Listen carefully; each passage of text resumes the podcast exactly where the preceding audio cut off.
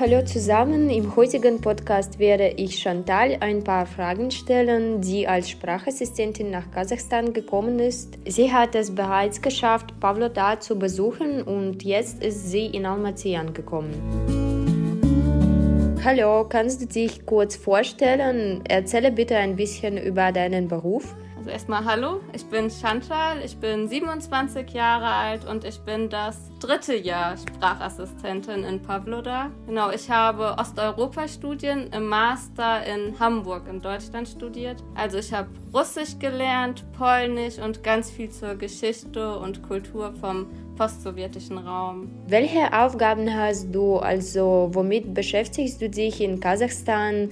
Und du bist ja schon drei Jahre hier. Bist du in Kasachstan verliebt oder? Ich bin verliebt in Kasachstan, nein, aber meine Aufgabe ist, also ich arbeite am Sprachlernzentrum. Da bin ich dann dabei in den Kursen oder ich organisiere Veranstaltungen oder Projekte wie zum Beispiel Filmabende oder Spiele-Nachmittage und äh, ich bin auch bei der Wiedergeburt und da machen wir dann auch, gehe ich mit in den Unterricht oder erzähle etwas zur deutschen Musik oder feiere Weihnachten mit oder Ostern. Und welchen Kontakt hast du zu den Jugendlichen, also dem VDJK? Genau, also einmal mit dem Jugendclub in Pavlodar Kontakt und ich war mit in Borlen, das war auch vom VDJK. Da habe ich dann auch als Sprachassistentin gearbeitet, dann so Workshops und Abendveranstaltungen mitorganisiert.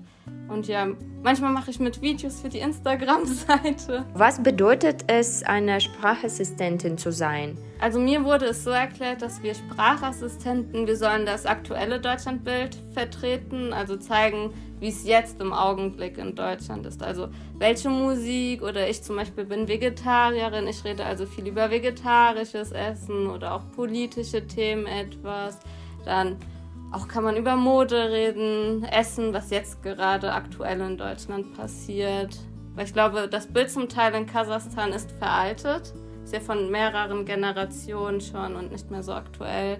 Und das ist eigentlich unsere Hauptaufgabe. Und wer kann an diesem Programm teilnehmen? Bedeutet das, dass ich beispielsweise bestimmte Sprachkenntnisse brauche oder? Man muss sich beim Goethe-Institut bewerben als Sprachassistentin. Man muss, glaube ich, eigentlich eine deutsche Staatsbürgerschaft haben, mindestens im Master schon seinem Studium oder ein Bachelorstudium abgeschlossen haben.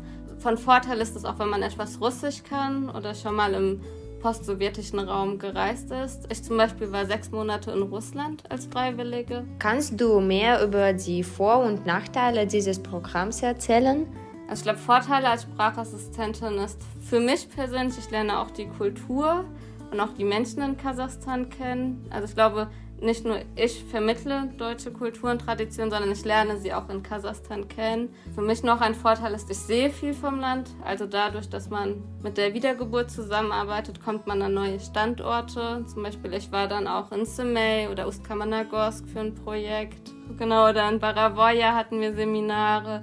Äh, Nachteile sind vielleicht, Kasachstan ist sehr spontan. Also man muss, man hat keinen Plan für sechs Monate, sondern so, ja, in drei Tagen könnt ihr in Baravoje sein für ein Seminar. Bucht ihr ein Zugticket. Und kannst du vielleicht die Unterschiede zwischen Deutschen aus Kasachstan und Deutschen aus Deutschland nennen? Ich glaube, durch die Globalisierung ist also vieles ähnlich oder gleich. Aber ich merke manchmal bei der Sprache, also dass äh, ihr zum Beispiel zum Beispiel Plattdeutsch redet und ich kenne viele Wörter gar nicht. Oder auch Rezepte, die es in Deutschland zum Teil gar nicht mehr gibt. Also, oder auch äh, Dirndl ich wurde immer gefragt, willst du nicht ein Dirndl anziehen? Und ich sage immer, nein, ich komme aus Hamburg, aus dem Norden. In Hamburg tragen wir kein Dirndl. Bist du eine ethnische Deutsche oder hast du anderweitig Bezug zur deutschen Minderheit? Ich habe keine russischen Vorfahren. Also äh, meine Mama ist Polin, also sie kommt aus Polen.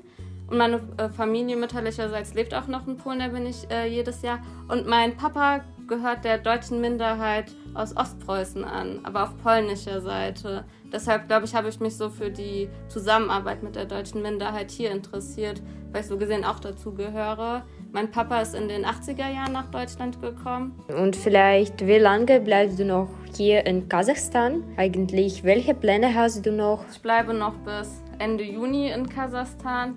Jetzt habe ich noch keine Projekte. Ich bin auch erst seit 24 Stunden da.